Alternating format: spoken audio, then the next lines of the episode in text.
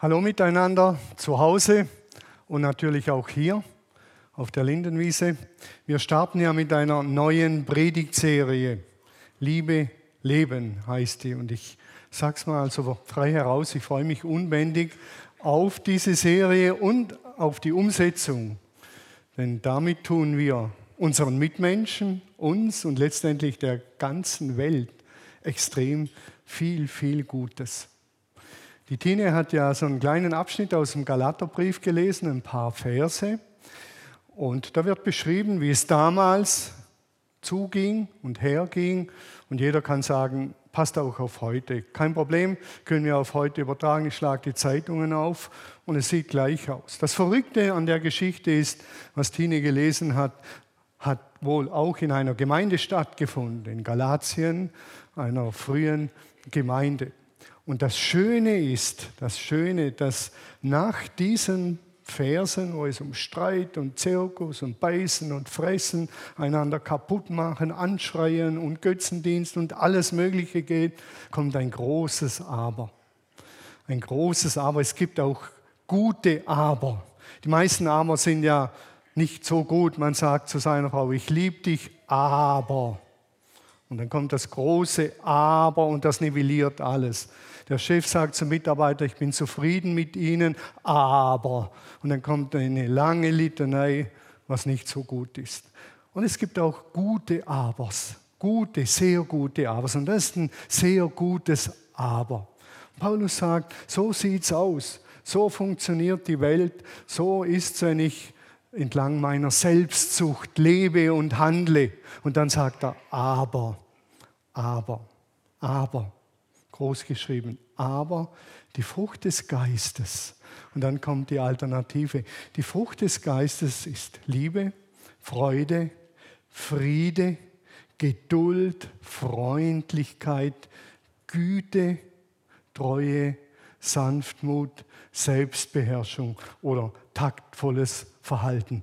Das ist das, was der Geist Gottes in uns bewirken will. Das ist das Alternativprogramm zu dem, was wir kennen und leben. Und es ist echt zum, fast hätte ich es gesagt, ich sage es nicht, es ist obertraurig, wenn man sagt, so bin ich halt. Das ist halt so, ich gehe halt oben raus, ich bin halt so. Nein, so bin ich nicht, denn der Heilige Geist, und wir haben gerade gesungen, komm Geist Gottes, der Heilige Geist, der will in uns genau diese Frucht bewirken. Und das Interessante an, diesem, äh, an dieser Aussage ist, dass Paulus sagt, die Frucht, Singular, also Einzahl, die Frucht des Geistes. Und dann kommen neun Begriffe, neun Beschreibungen. Eigentlich will er sagen, die Frucht des Geistes ist Liebe. Doppelpunkt. Liebe.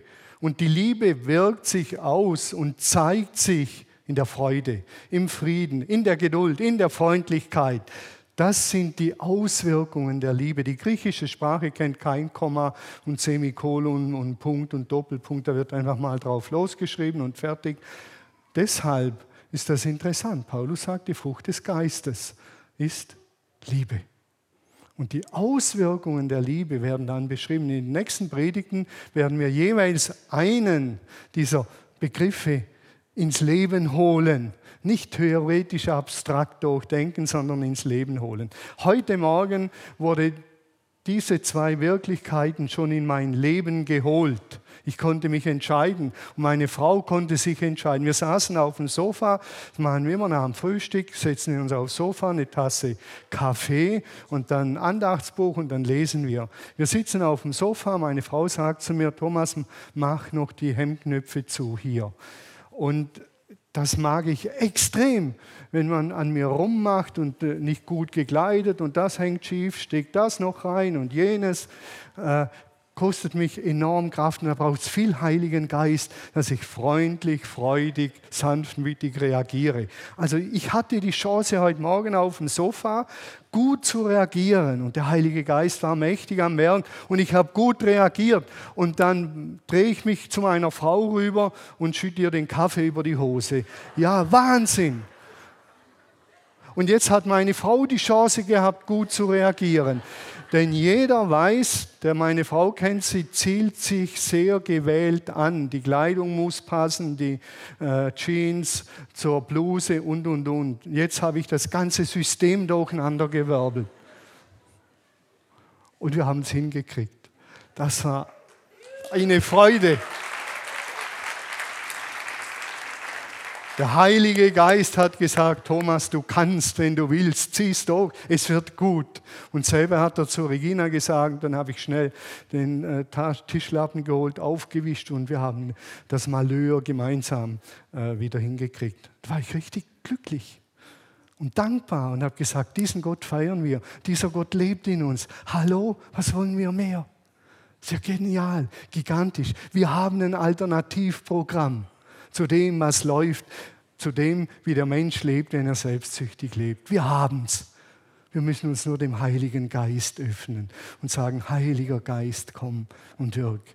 Und ich bin über dem so dankbar und fröhlich geworden, dass alle Angst gewichen ist vor diesem Gottesdienst und dieser Predigt. Denn das ist ja ein herausforderndes, zentrales Thema, die Liebe.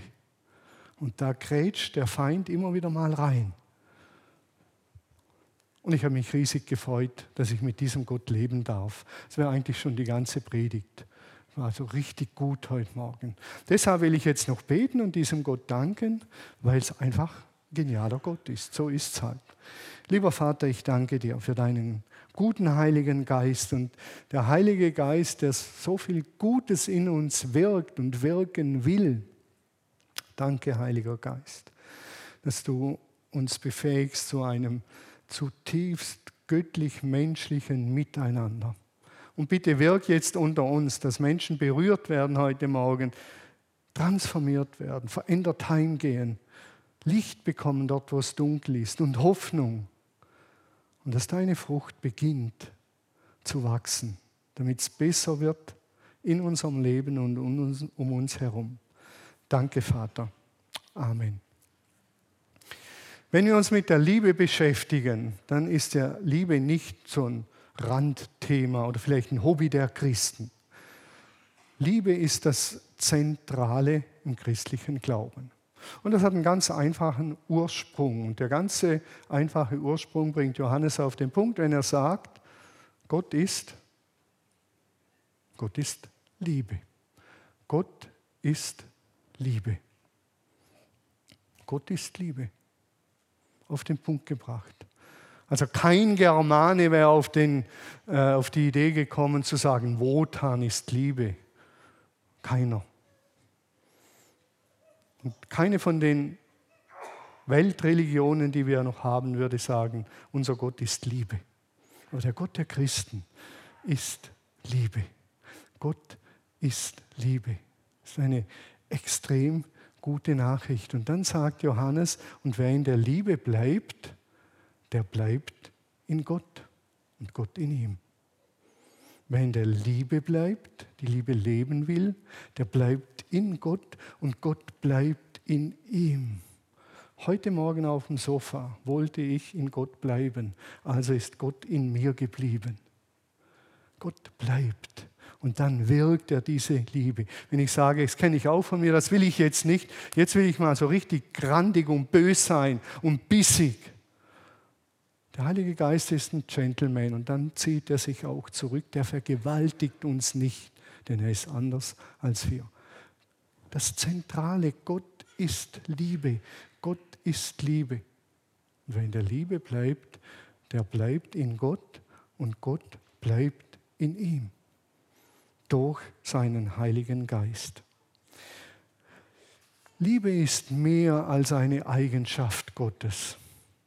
So, das hat er auch noch Liebe, sondern das ist das Wesen Gottes. Ein großer Unterschied.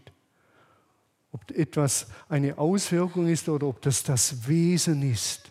Das Wesen Gottes ist Liebe. Und dieser Satz ist nicht nur grundlegend für das Wesen Gottes, sondern auch für das Wesen der Liebe. Die Predigt heute will etwas Grundlagen vermitteln für das, was nachher kommt in den nächsten acht Predigten. Wenn das Wesen Gottes Liebe ist, dann ist Gott auch der Maßstab und die Grundlage für unsere Liebe. Also wenn wir wissen wollen, wie Liebe funktioniert und was da der Maßstab für Liebe ist, dann müssen wir schauen, wie Gott mit Menschen umgegangen ist und wie Gott mit Menschen umgeht. Nicht, wie es der andere macht oder dieser oder jener oder wie ich denke, wie es sein müsste, sondern der Maßstab ist Gott für das Verständnis des Wesens der Liebe. Eine ganz wichtige Basic. Wenn wir über Liebe reden, und sagen, Gott ist Liebe, dann müssen wir sagen, die Liebe, wie wir sie leben, ist Gott. Deshalb kann Paulus ohne Umschweife sagen, werdet Nachahmer Gottes als geliebte Kinder. Ein hoher Zuspruch, ein Anspruch, etwas genial Gutes. Gott, das große Vorbild für unser Leben. Der Maßstab für Unsere Liebe ist Gottes Liebe zu uns. So einfach ist das, wirklich einfach, was Johannes sagt. Der Maßstab für unsere Liebe ist Gottes Liebe zu uns. Schau an, wie Gott dich liebt und dann liebt die Menschen so. Umgekehrt könnte ich sagen, wenn jemand die Menschen nicht liebt, der hat noch nichts begriffen von der Liebe Gottes. Die Liebe Gottes ist ihm noch nicht begegnet. Die Liebe Gottes ist noch nicht ausgegossen in sein Herz durch den Heiligen Geist, wie es Paulus sagt. Da ist irgendwie die Leitung verstopft. Und dann strengt er sich an, der Gutmensch, und es funktioniert nicht, weil die Leitung verstopft ist. darum wird es heute auch gehen, die Leitung frei zu machen. Wir werden Liebe nur verstehen, wenn wir anschauen, wie Gott mit Menschen umgeht, wie Gott Menschen liebt. Und dann sind wir ganz schnell bei Jesus, denn Jesus ist die höchste Enthüllung der Liebe Gottes. In ihm, sagt der Hebräerbriefschreiber, hat Gott sein innerstes Wesen kundgetan, enthüllt, offenbart. Und Jesus scheut sich nicht im Gespräch mit Philippus zu sagen, ganz einfach, als Philippus zu ihm sagt, zeige uns den Vater, zeige uns den Vater Jesus. Und dann sagt Jesus diesen ganz schlichten, einfachen Satz, wer mich sieht, der sieht den Vater. Wer mich sieht, sagt Jesus, der sieht Gott. Schau Jesus an und du siehst Gott. Denn er ist der verkörperte, inkarnierte Gott. Und wenn es in den Gemeinden unguten Streit gibt, ich meine nicht mal Disharmonie, Auseinandersetzungen, das sind Dinge, die sind normal. Entscheidend ist, wie gehen wir damit um, mit Meinungsverschiedenheiten. Wie regeln wir das? Und Paulus schreibt an, an, den jungen Timotheus, schreibt er ganz einfach, die Unterweisung in der Lehre unseres Glaubens oder all unsere Unterweisung und all unser Denken hat nur das eine Ziel, das eine Ziel, die Liebe, die aus einem reinen Herzen, einem guten Gewissen und einem aufrichtigen Glauben kommt. Darf ich die Folie sehen, lieber Dennis? Die Unterweisung in der Lehre unseres Glaubens hat nur das eine Ziel, die Liebe. Jedes Mal, wenn ihr von hier aus nach Hause geht, jedes Mal, wenn ihr im Hauskreis wart, jedes Mal, wenn ihr irgendeine Internetpredigt angehört habt, wäre das Ziel, dass ihr ein Stück weit mehr lieben könnt danach, so wie Jesus geliebt hat. Und wenn das nicht der Fall ist, dann ist irgendwas schiefgelaufen. Diese ganzen Diskussionen und Rechthabereien und Streitereien, würde Paulus sagen, irgendwie passt das mit dem Grundziel nicht zusammen. Denn das Ziel aller Lehre und Unterweisung ist die Liebe. Aus einem reinen Herzen, einem guten Gewissen und einem ungeheuchelten Glauben, könnte man auch sagen. Ein paar Missverständnisse zur Liebe sind wichtig, dass wir die einigermaßen einordnen können. Das erste Missverständnis der Liebe ist das romantische Missverständnis, das heute so in der Welt und auch unter vielen Christen herumkursiert. Liebe muss immer nett, freundlich, sentimental und vor allen Dingen harmlos sein.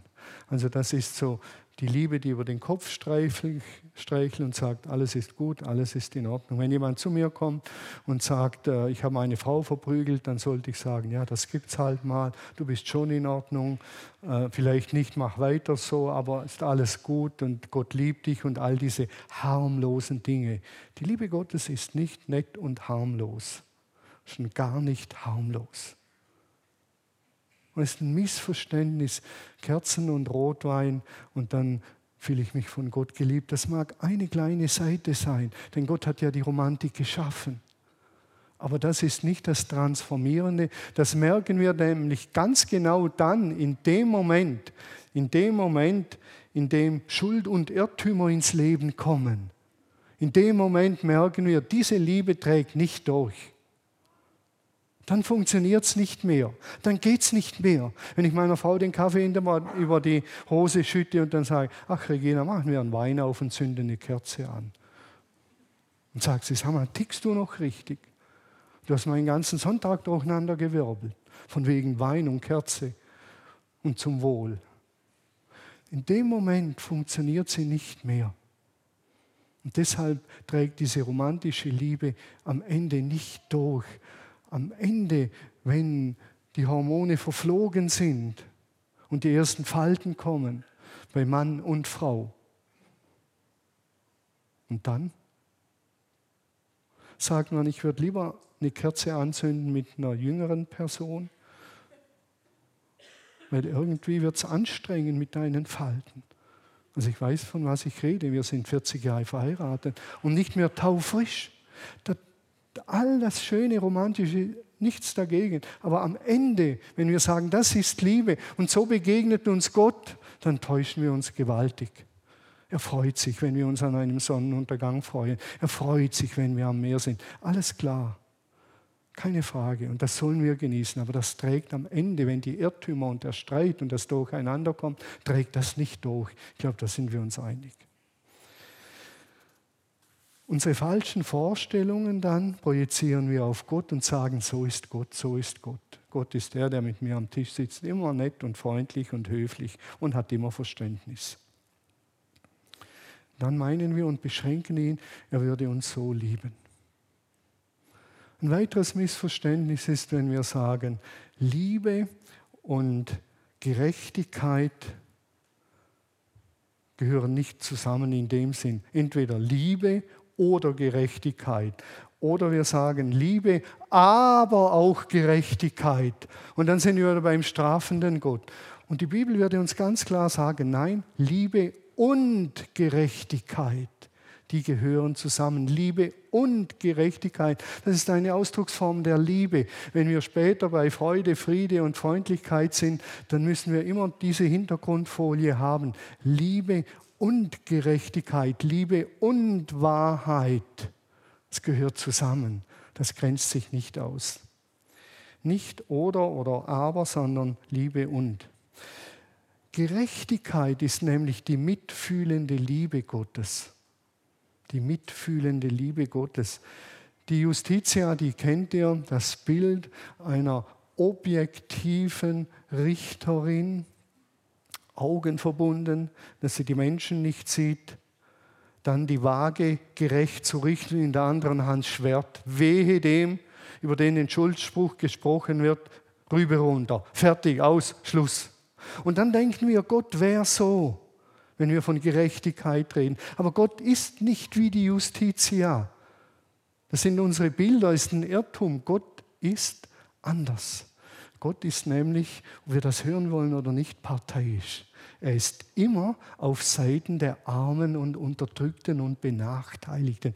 Wie oft lesen wir, ich habe dein Schreien gehört.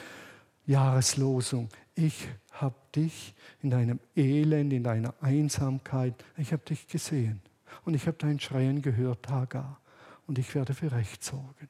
Das Volk Israel, das große Paradebeispiel in Ägypten, ich habe dein Schreien gehört und ich werde dir helfen. Ich werde dich befreien, ich werde dich erlösen, ich werde dich herausholen.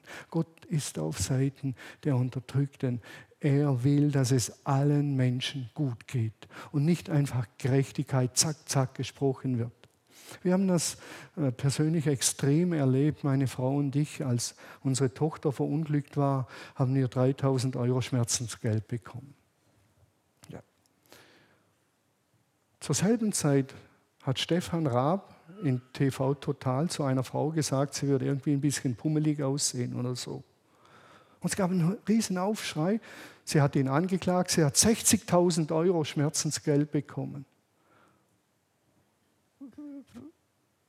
Was ist gerecht? Haben wir Pech gehabt, weil der, der unsere Michi äh, umgefahren hat, hat halt wenig verdient. Stefan Raab hat halt viel verdient. Was ist gerecht an dem Punkt? Und ich weiß, wenn, ich eine, wenn wir eine Million bekommen hätten, das hätte Michi nicht wieder lebendig gemacht. Alles klar. Nur die Gerechtigkeit, die wir kennen und meinen, es gibt die objektive Gerechtigkeit, da täuschen wir uns. Aber Gott wird gerecht richten.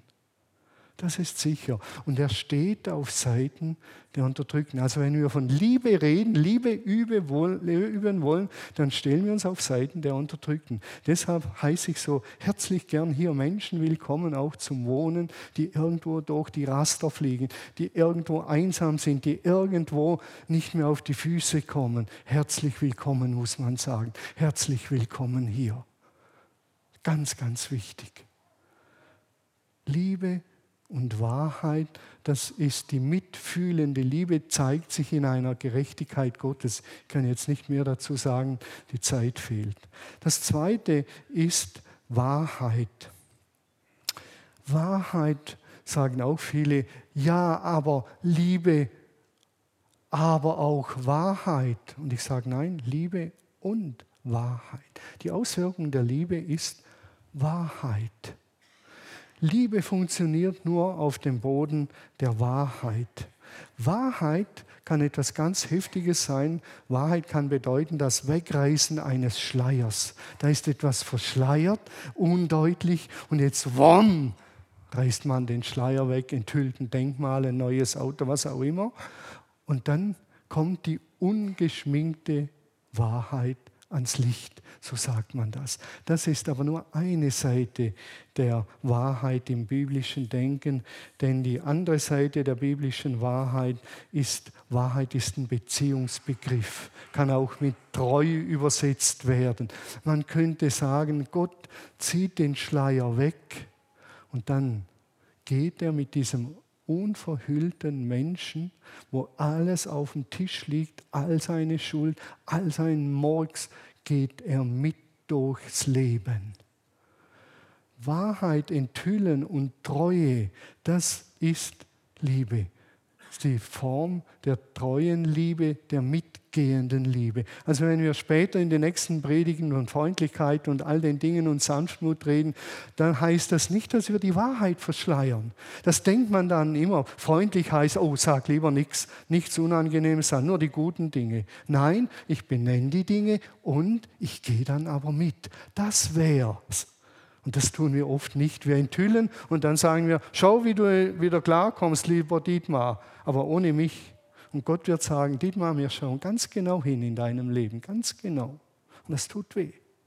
Aber du kannst dich verlassen, ich bin treu und ich gehe mit dir mit und dann räumen wir diesen Schlamassel auf. Das habe ich in meinem Leben viele Jahre erleben dürfen. Gott enthüllt und er sagt, Thomas, im Kopf bist du eine Katastrophe, machen wir uns nichts vor. Aber auf mich kannst du dich verlassen.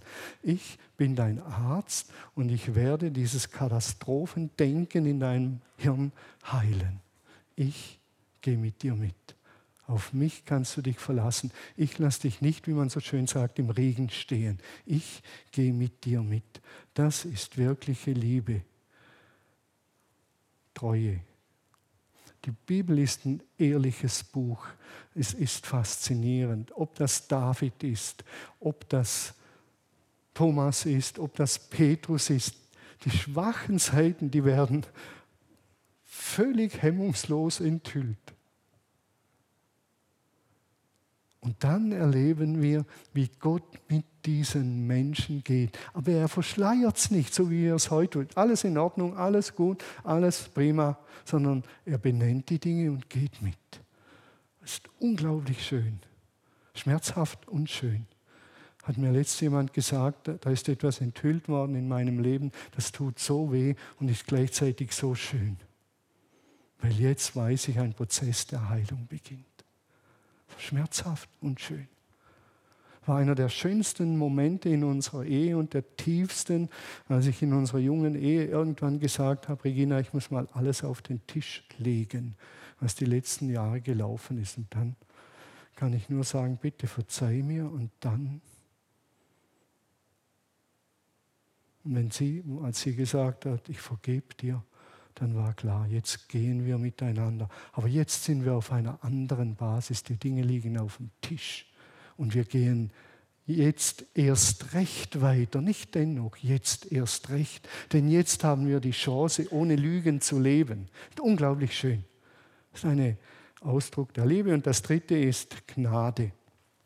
Also Gerechtigkeit, Wahrheit und Gnade sind die Basis dessen, wenn wir nächste Woche weitergehen. Gnade ist ein Ausdruck der annehmenden Liebe. Und die Gnade geht manchmal so weit, jetzt beginnt sich fast schon zu widersprechen, dass sie wieder zudeckt. Zudeckt. Die Liebe deckt eine Menge Sünden zu.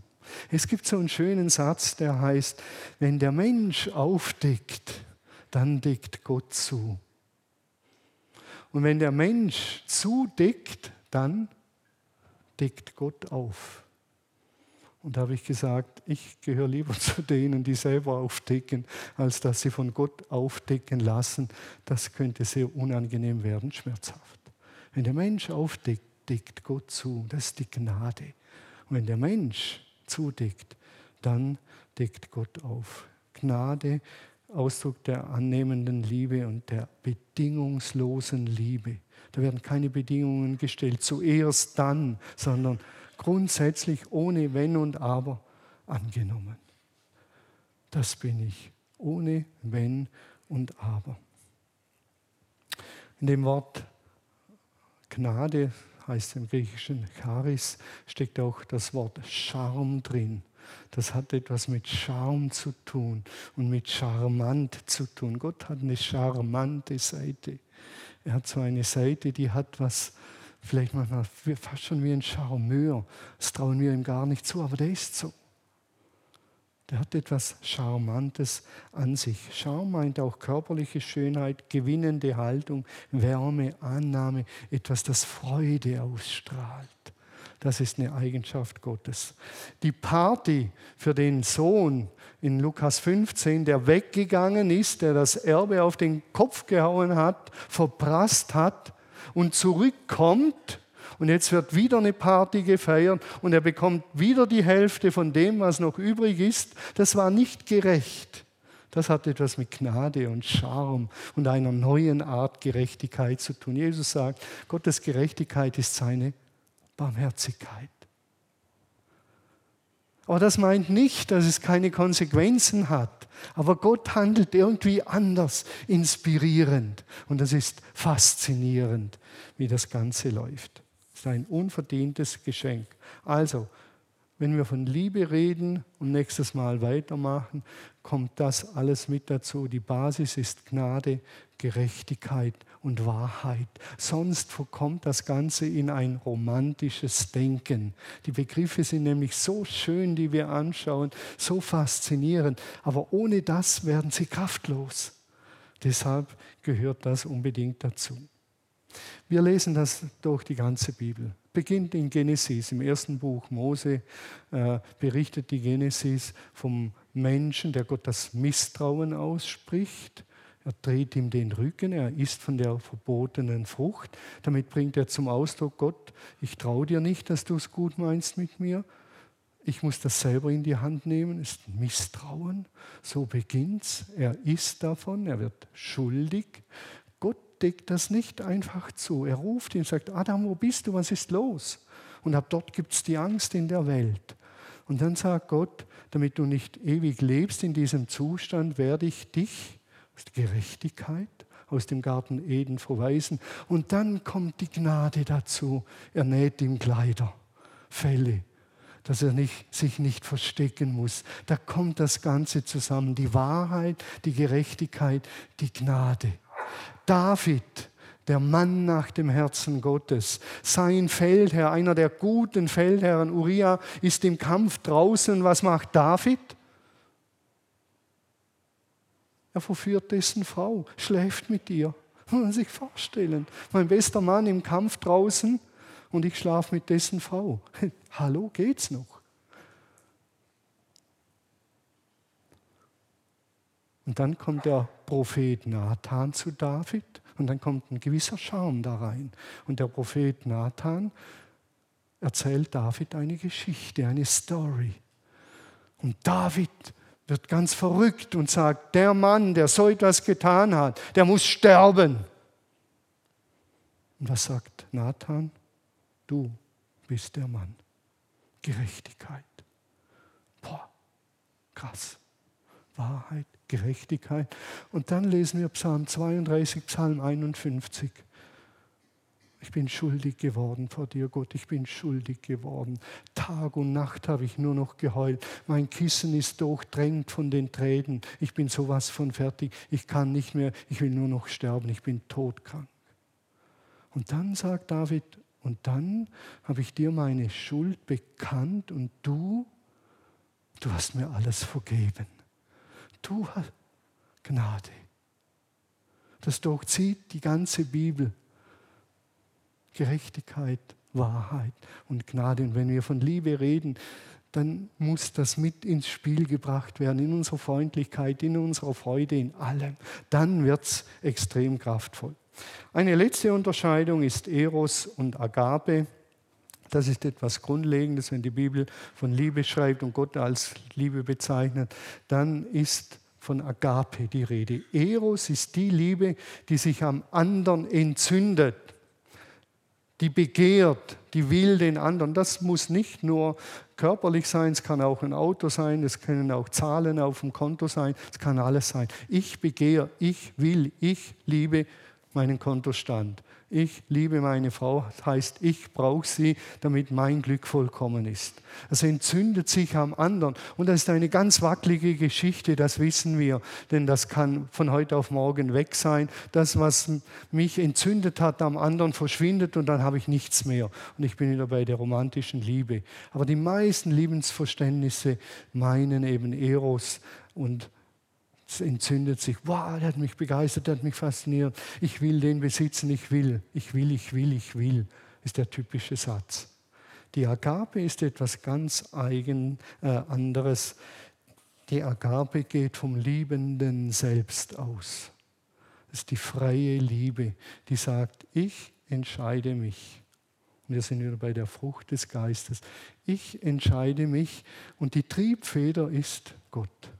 Weil Gott mich bedingungslos liebt, liebe ich bedingungslos. Und dann werden die Begriffe fruchtbar. Weil Gott zu mir freundlich ist, bin ich zu anderen freundlich. Weil Gott zu mir sanftmütig ist, bin ich zu anderen sanftmütig. Ich entscheide mich nicht. Und da ist das Entscheidende, dass diese Liebe in der Feindesliebe gipfelt. Denn ich kann einen Feind nicht lieben, wenn ich noch irgendetwas suche, was meine Liebe an ihm entzünden könnte. Da gibt es nichts mehr. Gibt es nichts mehr. Aber Jesus sagt, ihr könnt eure Feinde lieben, weil eure Liebe sich nicht am Gegenüber entzündet, Eros, sondern an Gott und in euch selbst, weil der Geist in euch wohnt, wenn ihr Jesus nachfolgt. Deshalb seid ihr in der Lage, die Feinde zu lieben. Und diesen Nährboden muss ich schaffen, dass dieser Geist in mir wohnt, zur Entfaltung kommt. Dann kann ich die Feinde lieben. Dann will ich sie sogar lieben, weil es Jesus getan hat. Die Bibel sagt ganz klar, Gott hat uns geliebt, als wir noch seine Feinde waren. Und wenn wir diese Dinge weglassen, wird auch das Reden von der Frucht des Geistes zum Gesülze leer, harmlos. Und das wäre schade. Und ich stelle mir das vor, wenn wir diese Begriffe auf diesem Boden anschauen, dann wird es richtig kraftvoll. Die göttliche Hingabe gibt nicht nur etwas, sondern Gott gibt sich ganz. Im Philipper Hymnus. Er war in allem Gott gleich, hat sich völlig weggeschüttet. Und er wurde einer von uns. Gott gibt alles. Ist faszinierend. wenn Gott sich gibt noch, dann ist klar, er gibt sich nicht um des Gebens willen. Wir sagen oft, und das halte ich fast schon für blasphemisch, hätte ich gesagt, nein, aber für egozentrisch, dien dem anderen, dann geht es dir gut. Und schon wieder bin ich bei mir. Gib dem anderen, dann geht es dir gut. Schon wieder, vergib dem anderen und dann geht es dir gut. Schon wieder bin ich bei mir. Geht immer um mich. Nein, ich vergebe dem anderen, weil Jesus gesagt hat, ich soll vergeben. Ich diene, weil Jesus gesagt hat, ich soll dienen. Den Rest überlasse ich ihm. Er sorgt für mich. Sorg du dich um Gottes Belange, dann sorgt er sich um deine Belange. Hallo, was will ich mehr? Und wenn er sagt, ich soll vergeben, dann mache ich mir Sorgen, dass ich vergeben kann. Den Rest macht er. Wir sind immer und immer und immer und immer bei uns im Eros-Konzept. Was dient mir? Ach, mir dient es, wenn ich vergebe, also vergebe ich. Nein, Jesus hat gesagt, ich soll vergeben und er hat mir vergeben, deshalb vergebe ich. Und dann darf ich wissen, und davon bin ich überzeugt, Gott will, und deshalb hat er sich hingegeben, Gott will Leben ermöglichen. Er will Leben ermöglichen. Und da gibt es ein paar Prinzipien wie Vergebung, Versöhnung, Wiederherstellung, wiederherstellende Gerechtigkeit. So wird Leben ermöglicht. Wenn ich das lebe. Gott hat durch seine Hingabe Leben ermöglicht, dass wir versöhnt mit ihm sind, dass wir versöhnt untereinander leben können, hat er alles ermöglicht durch seine Hingabe. Er hat sich doch nicht hingegeben um der Hingabe willen, sondern um Leben zu ermöglichen. Deshalb will ich mich auch hingeben. Johannes sagt es ganz kurz am Schluss, lasst uns lieben, denn er hat uns zuerst geliebt. So einfach. Lasst uns Gerechtigkeit, Wahrheit und Gnade leben. Lasst uns, lieber Dennis, zeig noch diese Folie, lasst uns lieben, denn er hat uns zuerst geliebt. So einfach. Ich finde das faszinierend. Lasst uns lieben, denn er hat uns zuerst geliebt. Liebe heißt Gottes Liebe. Lieben heißt Gottes Liebe reflektieren. Und Liebe ist die stärkste Macht der Welt, weil sie neue Liebe erzeugt. Wenn ich meinen Nachbarn so liebe, erzeuge ich in ihm Liebe und er wird weiter lieben. Deshalb ist die Liebe die größte Revolution der Welt. Hass erzeugt Hass, Liebe erzeugt Liebe. Und die wird das Böse auf diesem Weg überwinden. Es kann mir das Leben kosten, so wie Jesus. Aber die Spuren, die bleiben auf jeden Fall. Und ein letztes. Das Gegenteil von Liebe ist nicht Hass, sondern Langeweile. Langeweile. Wir haben uns auseinandergelebt. Ein typischer Satz.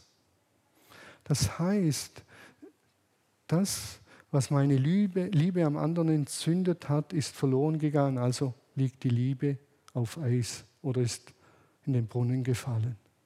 Aber wenn ich von vornherein sage, die Liebe entscheidet sich, entscheide mich zu lieben, kreativ zu sein, deshalb liebe ich, weil Gott mich liebt mit einer kreativen Liebe, die so weit geht, dass er seinen Sohn schickt, dann will ich auch kreativ lieben. Unabhängig mal von meinem Partner, Freund, Nachbarn, was auch immer. Das wäre wirkliche Revolution. Ich habe dem allem so nachgedacht wie ein Verrückter. Und dann habe ich gedacht, das sind diese äh, schönen Holzteile. Ich darf jetzt nicht sagen, der Zimmermann ist hier. Holz wäre irgendwie nicht schön, ist wunderschön, aber als Deko vielleicht nicht ganz passend. Äh, und jetzt haben wir hier so einen Raum. Man wirft vielen Gemeinden vor, dass sie äh, lieblose Programme gestalten. Einfach langweilig, althergebrachtes, paar Dinge hinstellen und das war's. Und dann habe ich gedacht, die Bühne sieht so aus, hier noch das Teil.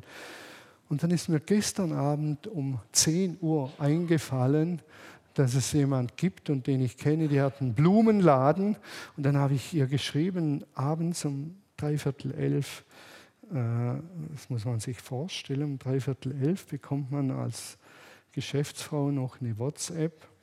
Aber ich habe sehr vorsichtig, freundlich geschrieben. Und ich habe geschrieben, liebe Ulrike, ich hoffe, dass es nicht unverschämt drüber kommt. Das meine ich so, wenn ich dir jetzt noch schreibe. Sollte es so sein, verzeih mir bitte und vergiss den Rest. Morgen werde ich über die Liebe predigen und würde einfach super gerne einige Rosen verteilen.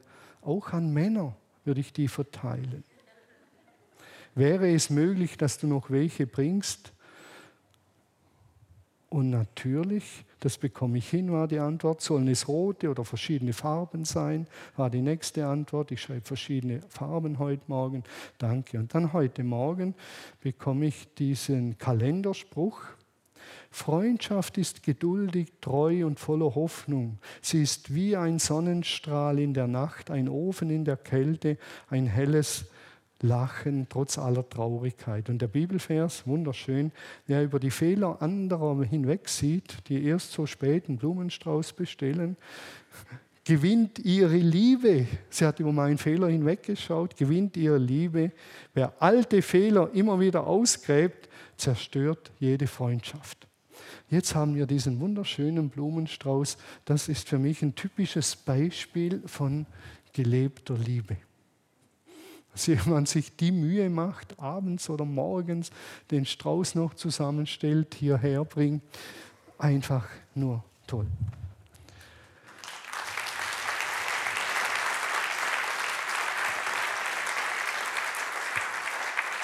So, jetzt brauche ich noch die Tine.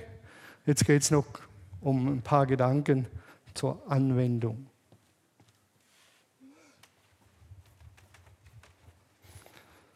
So, jetzt geht es noch darum, wie können wir denn Gottes Liebe tanken. Meistens sagen wir in der aufgeklärten Welt inzwischen, ich muss mich selber lieben. So, ist der erste wichtigste Schritt.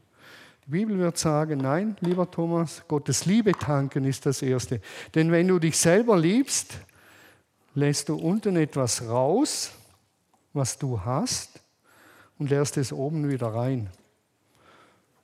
Ich liebe mich selber, gebe mir etwas von dem, was ich habe. So, das war's dann. Der Behälter bleibt immer gleich voll, der verdunstet noch ein Teil und es wird immer weniger. Also das ist eine heikle Geschichte. Das habe ich im ICF gesehen in Zürich. Leider nicht meine Erfindung. Aber ich mache es schöner als die, müssen die sagen, die im ICF dabei waren. Wir müssen Gottes Liebe tanken und Gott hat Eimer. Nicht nur Gläser. Gott hat Eimer. Wir müssen Wege finden, dass Gott hier oben reinlässt. Und wir haben nur dafür zu sorgen, dass der Kanal frei ist, wir die Liebe durch uns hindurchströmen lassen zu anderen Menschen. Und dann funktioniert das. Und dann wird es extrem inspirierend. Und was dabei rauskommt, ist dann Freude, Friede, Geduld, Freundlichkeit, Güte und so weiter. Noch zwei, drei Gedanken, wie das funktionieren könnte, Gottes Liebe tanken. Da gibt es tausenderlei Art und Weise, wie man Gottes Liebe tanken kann. Und das, was ich jetzt nur in aller Kürze sage, gilt nicht für alle. So habe ich Gottes Liebe erlebt. Ich habe sie erlebt. Das ist bei mir so, wenn ich Bücher lese. Das ist unglaublich. Das revolutionärste Buch, Du bist der geliebte Mensch von Henry Nouwen, das hat mein Leben auf den Kopf gestellt, weil ich realisiert habe, Thomas, Gott liebt dich. Es war, ich kann es nicht sagen. Das zweite Buch, Fritz Schwarz, ich verweigere mich. Oder von der Schönheit des Glaubens, da geht es darum, wie er stirbt, der gute Fritz Schwarz unglaublich berührend, bewegend, mitten im Leid begegnet ihm die Liebe Gottes. Mitten im Leid wird ihm die Angst weggenommen. Unglaublich schön. Ich könnte so weitermachen. Brandon Manning muss ich noch erwähnen. Die unbändige Liebe Gottes. Unglaublich schöne Stories drin. Es berührt mein Herz. Das sind nicht so romantisch verklärte Stories.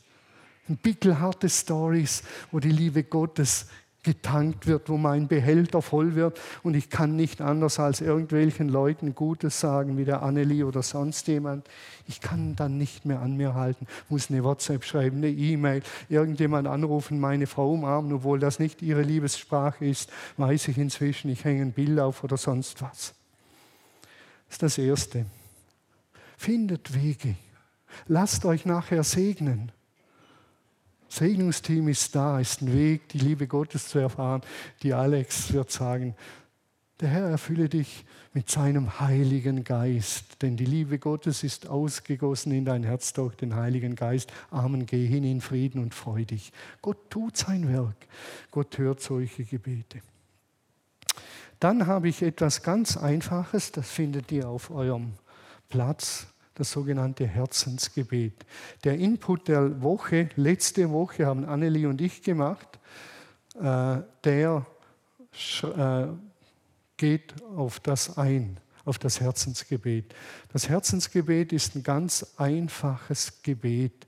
Ein Satz. Lieber Vater, erfülle mich bitte neu mit deiner Liebe.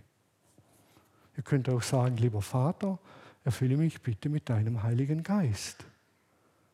Aber so ein einfaches Gebet, eine Woche beten, dazu braucht es, steht drauf, Stolpersteine, wo ich daran erinnert werde. Wenn ihr viel Auto fahrt, ans Lenkrad hängen, wenn ihr viel im Bad seid, auf eure Schönheit achtet, an den Badspiegel hängen, wenn ihr viel in der Therme seid, äh, äh, an die Wand schreiben, die gerade beschlagen ist vom Reif, äh, vom, vom, wie nennt man das, keine Ahnung, äh, einfach hinschreiben mit Finger lieber Vater, schenke mir deine Liebe. Denk mal, wie die Leute in, in, in der Therme in Überlingen stehen würden, wenn an der Glaswand zum See das stehen würde. Lieber Vater, erfülle mich mit deiner Liebe. Wäre ja super. Also, seid kreativ, der Heilige Geist ist kreativ. Und dann vor allen Dingen auch danken. Einfach danken. Morgens aufwachen und sagen, danke Vater, dass ich ein von dir geliebter Mensch bin abends ins Bett gehen, bevor man schläft, sagen, danke Vater, dass ich ein von dir geliebter Mensch bin. Das bin ich. Das ist meine tiefste Identität. Sich segnen lassen heute. Nachher werde ich, weiß noch nicht, wie ich das mache, ein paar Rosen verteilen. Wer gern einen will, darf das zeigen und dann kriegt er eine Rose, wenn er will, auch noch eine Umarmung, wie auch immer.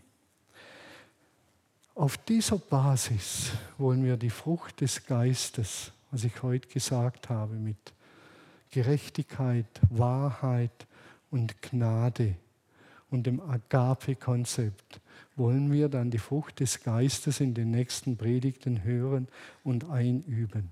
Und das eine ist sicher, wenn der Heilige Geist in uns wohnt, dann kann ich diese Liebe leben. Und wenn der Heilige Geist in uns wohnt, dann will ich sie sogar leben.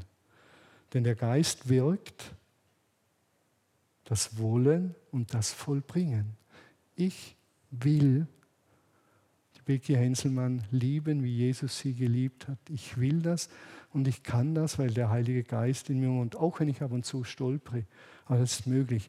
Und wenn ihr merkt, das geht noch nicht, dann betet eine Stufe zurück und sagt, lieber Vater, schenk's mir, dass ich das überhaupt will. Manche Menschen wollen das nämlich gar nicht. Ich will meinen Ehemann vielleicht gar nicht lieben, wie Jesus ihn liebt. Dann betet und sagt, Jesus, schenk's, dass ich das will. Und er sagt, super Idee, das mache ich. Und aus dem Wollen kommt dann das Können. Zum Schluss die schönste Story und dann gehen wir in Lobpreis. Schönste Story, die ich, die, die Liebe Gottes erlebt habe die letzten Jahre, waren die letzten Tage im Leben meiner Mutter, das muss ich so sagen. Äh, meine Mutter und ich, wir haben herausfordernde Zeiten gehabt und sie wollte immer, dass ich meine Pferde wegbringe. Und ich war eines Morgens wieder draußen und dann klopft sie an die Scheibe und sagt, komm mal her, Thomas. Und dann kommt der Thomas und ich dachte, sie sagt wieder, verkauf endlich die Pferde. Und dann sagt sie zu mir, Thomas, ich habe dich immer, immer gern gehabt. Und das ist mir so ins Herz gefahren. Ich musste gerade heulen und schnell weggehen. Und dann war es wie wenn Gott zu mir sagt, Thomas, das habe ich dir über deine Mutter gesagt. Dreimal in dieser Woche. Zwei Wochen später ist sie gestorben. Dann erzähle ich das einem Menschen und das war wunderschön. Und dann sagt der Mensch zu mir, Thomas, das war Gott, der durch deine Mutter dir das gesagt hat. Und ich trage das zwölf Jahre in meinem Herzen. Und es war so schön. Nicht romantisch verkitscht, sondern es war so wahr, gerecht und Gnade, Gnade kommt da ins Spiel. Streckt eure Hände aus. Ich bete jetzt und dann kommt der Lobpreis. Lieber Vater, ich danke dir für, das, für dein Wesen, dass du Liebe bist. Liebe, die all unser Denken hundertmal übersteigt, so anders ist als unser kleinkariertes, egozentrisches, egoistisches Handeln und Denken. Und Vater, schenk uns jetzt deinen Heiligen Geist, der uns unser Herz weitet, unser Herz erfüllt mit deiner Liebe. Segne die Segner, dass sie ein gutes, inspirierendes Wort haben für die Menschen, die kommen. Und lass uns wachsen in der Liebe und reifen, denn die Welt braucht Menschen, die so lieben, wie du liebst. Amen.